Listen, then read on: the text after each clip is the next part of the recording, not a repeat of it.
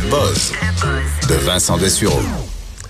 Dans ton boss, Vincent, aujourd'hui, il y a un titre qui m'intrigue. Oui. La NASA ouvre la porte au capitalisme. Oui. Euh, Est-ce que la NASA avait-tu déjà, aux États-Unis, la NASA, avait-tu déjà fermé les portes au capitalisme? Ben, en fait, ben, c'est que c'est, je veux dire, la NASA, c'est, gouvernemental. Ouais, à c'est une agence 100%. gouvernementale. Et euh, ils sont très, très stricts sur tout ce qui est commercial. Il n'y a rien de ça qui rentre à la NASA. Donc, il n'y a pas d'expérience pour des, Mais là, hier, des t'avais un compagnies. t-shirt de la NASA, là, tout le monde l'a vu sur ta photo de fête sur les réseaux sociaux. Effectivement. Ils vendent de la camelote quand même. c'est vrai, mais ça, c'est, oui, oui, oui. C'est vrai qu'il y a quelques Ouais, j'avoue produits dérivés. produit dérivé, c'est pas Mais je veux dire, tu peux pas, euh, Coke peut pas s'acheter rien euh, sur la station spatiale. ou- OK, dans pas ce sens-là, des commandites. Exactement. Et aujourd'hui, ça change puisque la NASA a annoncé euh, une directive euh, bon générale comme quoi la NASA n'allait plus passer à côté d'opportunités commerciales, entre autres reliées à la station spatiale internationale, qui coûte quand même 3 à 4 milliards de dollars par année à opérer. Puis ça, ça commence à être cher pour euh, la- la- l'agence qui veut mettre son budget ailleurs, entre autres pour se retourner vers la Lune et ensuite vers Mars.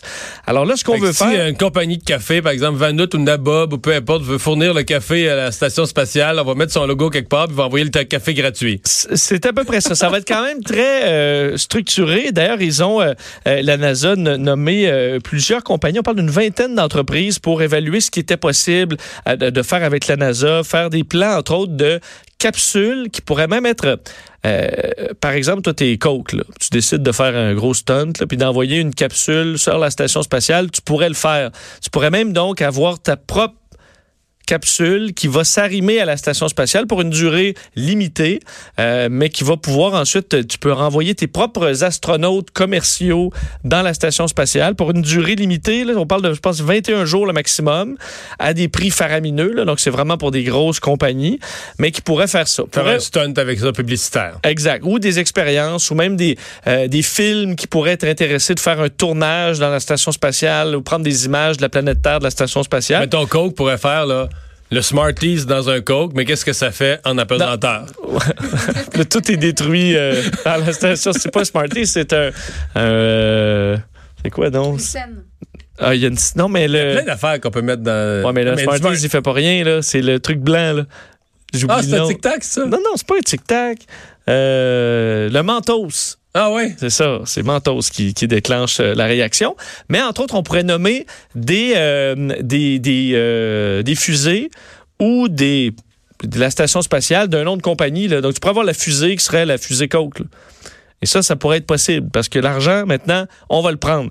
Par contre, je disais que ça coûtait, ça allait coûter cher. C'est vrai que ça peut tourner au cirque, par exemple. euh, oui. Oui.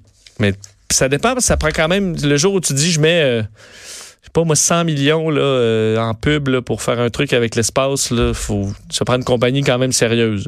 Ouais.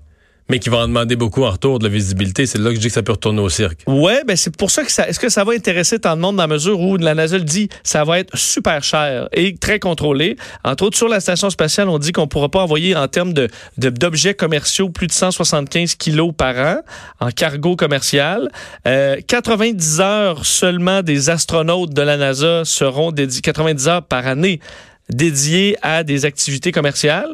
Donc, tu peux peut-être avoir, mettons, euh, David Saint-Jacques euh, va prendre un 30 minutes là, pour faire, euh, je sais pas, une chorégraphie. Là. Les, les apôtres euh, de la théorie de la Terre plate, eux, est-ce qu'ils pourraient se prendre une publicité quelque part? euh? Ben oui, ben, ils pourraient monter dans la station spatiale parce qu'entre autres, les compagnies qui, qui vont envoyer des, des- des touristes dans l'espace pourraient éventuellement aller sur la station spatiale parce que ce sera disponible. Fait que les flat earthers, les, les défenseurs de l'idée de la Terre plate, Ben, pour- vous allez pouvoir prouver votre point là, dans quelques années. Le problème, c'est que les flat earthers, des fois, c'est pas des gens qui ont eu un grand succès commercial. Alors, c'est plus difficile à payer pour ce genre de truc-là. Ouais. Des gens du peuple, là, souvent. Ouais. Mais tu veux prouver ton point, à un moment donné, faut que tu mettes le, mettes le cash. Hein? Je le sais. Entre autres, pour les coûts, là. Si t'envoies, toi, mettons, tu veux envoyer... Euh, Guy La Liberté veut se faire envoyer sur le bracelet, il l'a déjà fait. Euh, mettons, euh, un représentant de, de, faire un tirage. Tu t'envoies quelqu'un sur la station spatiale. C'est, euh, en termes de coûts, là, ils en ventilent quelques-uns par jour, juste pour avoir accès au système de support de vie, là, entre autres, et la toilette. Donc, euh, on parle de v- 11 000 par jour. Ça, c'est juste pour utiliser la toilette, puis autres, quelques autres systèmes. Euh, tout Mais ce là, qui tu t'en vas te mettre dans les jambes, non?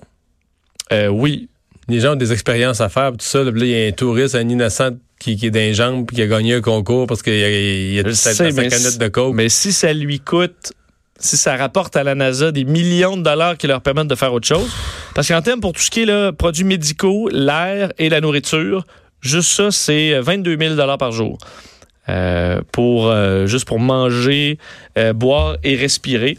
Alors, ce sera euh, expliqué plus plus précisément dans les, euh, les, les prochains mois, mais vous en verrez de un petit peu plus de pub dans la NASA si évidemment ça intéresse quelqu'un euh, de dépenser pour Et ça. ça se continue, la guerre, par ailleurs, entre Walmart et Amazon et autres, sur qui va livrer le plus vite, le mieux, euh, la façon la plus efficace, euh, toutes sortes de produits qu'on peut vouloir consommer. Oui, des grandes guerres commerciales. On essaie évidemment le- beaucoup un concours de vitesse euh, au départ sur euh, la- les livraisons, que ce soit Amazon, Walmart ou, euh, ou d'autres. Et là, on essaie de livrer de façon encore plus précise ou efficace. Et Walmart a dévoilé aujourd'hui qu'on allait euh, pouvoir livrer. Pour l'instant, c'est un projet euh, qui, s'étend à trois villes, à Kansas City au Missouri, Pittsburgh en Pennsylvanie et Vero Beach en Floride, livrer directement dans ton frigo, l'épicerie.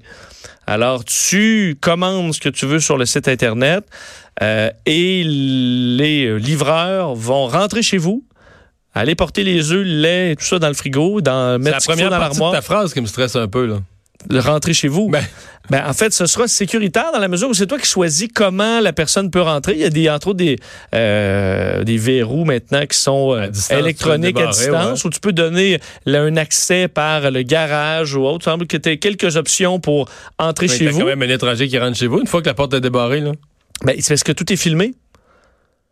Du moment où, sans que tu aies, besoin d'avoir une caméra chez vous, tout ce moment-là de la livraison est filmé par des caméras de Walmart. Alors, le gars, de ce que je comprends, euh, le livreur a une caméra sur lui. Euh, et on va voir tout ce qui se passe. Alors, toi, tu vas regarder, tu vas voir ta cuisine pendant que le Tu livreur est en train de mettre tout, tout ce qu'il y a dans le, dans le frigo, refermé. Tu vas le revoir sortir, barrer la porte, et c'est tu vois que dans ses mains, il y a euh, un ordi. il y a ton portable. Ouais, ou des bijoux, euh, tu vas le savoir. OK. Alors, pour ceux qui. on- Ça permet quand même de faciliter parce que même si t'es pas là, t'es au bureau. Fait que tu fais livrer de- En fait, je comprends que quand ils disent livrer dans ton frigo, c'est qu'ils peuvent aussi te livrer de l'épicerie. Puis que ce qui est le réfrigéré Ils vont le mettre là. est dans le frigo. Alors, c'est plus Fait que tu reviens le soir, Puis le frigo est plein. c'est tentant. Ben, quand même. C'est pour ça que moi, écoute, rendu là, je pense pas que les livreurs Walmart vont se mettre à voler toutes nos affaires. Là. Ils vont avoir d'autres choses. euh, Puisque c'est quand même facile à suivre. Là. Si tu t'es fait voler ta télé dans la journée puis tu as eu une livraison Walmart, là, non, mais là, si sont filmés. l'enquête c'est est pas trop longue, là, alors. pas mauvais comme histoire. tout est filmé du, de toute l'intervention. Non, mais j'imagine ça, t'arrives du bureau, là, pis t'as, euh, tu sais, tu sais, en partant le matin, il te manquait des affaires ou t'aurais la moitié de ce qu'il faut pour faire un souper, mais là, Là, le steak haché est arrivé, la peine de lait, les œufs pour demain. Tout est rangé. Ils disent qu'ils vont le ranger au meilleur de leur connaissance. Fait que ce sera peut-être pas à l'endroit que vous voulez nécessairement. Mais je pense que les légumes vont les mettre dans le tiroir à légumes. Puis, euh, Mais ce que je me demandais, par contre, c'est à quel point ces livreurs-là vont avoir des affaires bizarres. des frigos, là, chez du monde, des fois, c'est pas, que tu peux propre, nettoyer, là. Tu sais, t'as les ketchup aux fruits de, depuis 1991, là, que t'as pas mangé, là.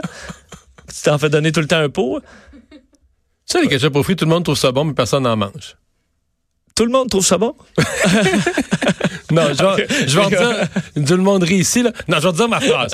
Dans toutes les familles, il y a une personne qui dit trouver ça bon, Oui. mais ça reste dans le frigo. C'est.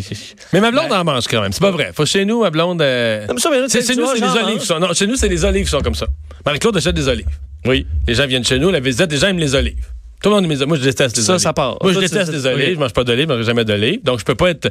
Moi, je suis le goéland qui vide toutes les autres choses du Sauf le pot d'olive. T'as-tu dit le pot d'olive? Euh, reformule.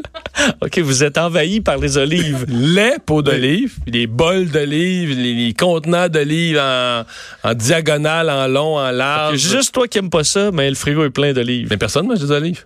Ben, c'est pas vrai. Quand tu viens de la visite, tu mets des olives sur la table. Des fois, ça arrive qu'une personne en prend une.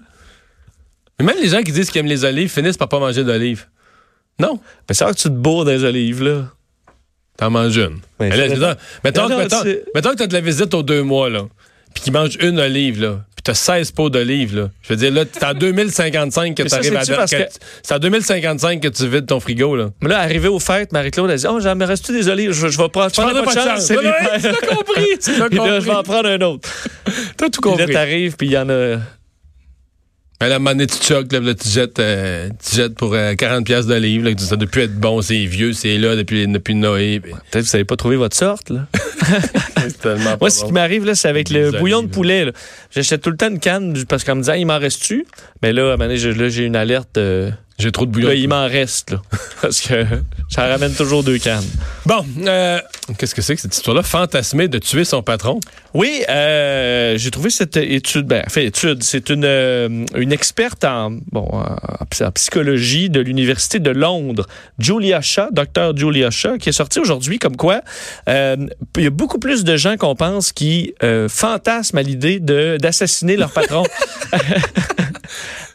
Euh, ce qui n'est pas mon cas, là. Je me souviens même pas. euh, On bon, est tellement gâtés à Cube Radio, on a des bons patrons, Ben, ça se pose pas comme question. Là. exact, on peut pas savoir ce que les autres vivent. mais même quand j'ai eu des mauvais patrons, Oh. je me souviens pas avoir fantasmé de les Ça assassiner. t'est arrivé? Ben, Peux-tu nous confier quelque chose en ondes? Non, mais on en a des fois aller, avec qui ça ouais, fit, d'autres avec qui ça fit moins bien. Ouais, ça nous euh, intéresse. à travers une, une- une longue carrière. Oui. Et euh, mais fantasmer de, de les tuer, je pense pas. Mais ce que dit euh, la dame, c'est que contrairement à ce qu'on pourrait penser, Que c'est mauvais? ben non, mais pas que c'est au départ, c'est qu'on dit une personne sur deux a déjà fantasmé de d'assassiner son patron Ben voyons. Quelque part ou à l'autre dans sa, dans, dans sa carrière. Une personne sur deux. Euh, et qu'en général, ben, dans, dans ceux qu'on veut le plus tuer, c'est les patrons et ensuite les ex-partenaires, dans les fantasmes. là. Euh, mais là, tu dis, OK, c'est un petit peu une- sombre comme, euh, comme vision. Mettons. Pardon, ce qu'elle ajoute, c'est que faut pas s'en faire. Parce qu'on ne passera pas à l'acte. Il y a des gens qui passent à l'acte, dans de très rares cas, des, dans certains cas, des psychopathes, des gens qui ont des problèmes de santé mentale ou des, des fous agressifs, mais la, le- la quasi-totalité de cette moitié de population qui fantasme à l'idée d'assassiner son patron, c'est au contraire, c'est un, une, un processus mental qui est positif. Ah oui? Parce que, euh, d'un, de s'imaginer ça, quand on, a une- quand on est fâché, de s'imaginer ces scénarios-là, ça nous fait, de un, peut-être ça- peut-être que c'est ça qui nous empêche de passer à l'acte, parce que ça nous détend et que ça favorise l'empathie. Parce que une des choses qui fait qu'on n'aime pas quelqu'un, là, on n'est pas empathique, parce qu'au contraire, on veut, lui veut du mal, mais de s'imaginer dans des, les, pires atrocités qui peuvent arriver à cette personne-là, ben là, on va dire, ah ben là, le pauvre lui, hein. et que tu vas te sentir mieux après ce processus-là dans ta tête, euh, aussi euh, euh, extrême soit-il, tu vas te Quand- mettre à quand- ressentir de l'empathie. Quand il y a une cinquantaine d'autres grands docteurs en psychologie qui vont avoir supporté l'étude Oui, du tu vas me, tu vas me revenir. Hein? Oui, OK, tu penses que c'est mince un peu? T'aurais voulu... Non, non, je trouve ça très bon, mais quand il y aura une cinquantaine d'autres Ouais. grands experts, docteurs en psychologie qui auront supporté cette thèse-là, tu nous, euh, tu le effecti- remettras dans ton buzz aussi. C'est effectivement pour pas nous une... garder informés du développement. C'est sûr que c'est pas une vaste étude, là, donné que c'est juste une docteur à l'Université de Londres, mais... euh, Mais c'est quand même une grande chercheure, là. D'une oui. grande université. Ben, je- je- je- J'ai aucune information qui me porte à croire que non. Elle a publié ça euh, pendant le festival de sciences de Cheltenham en, en Angleterre.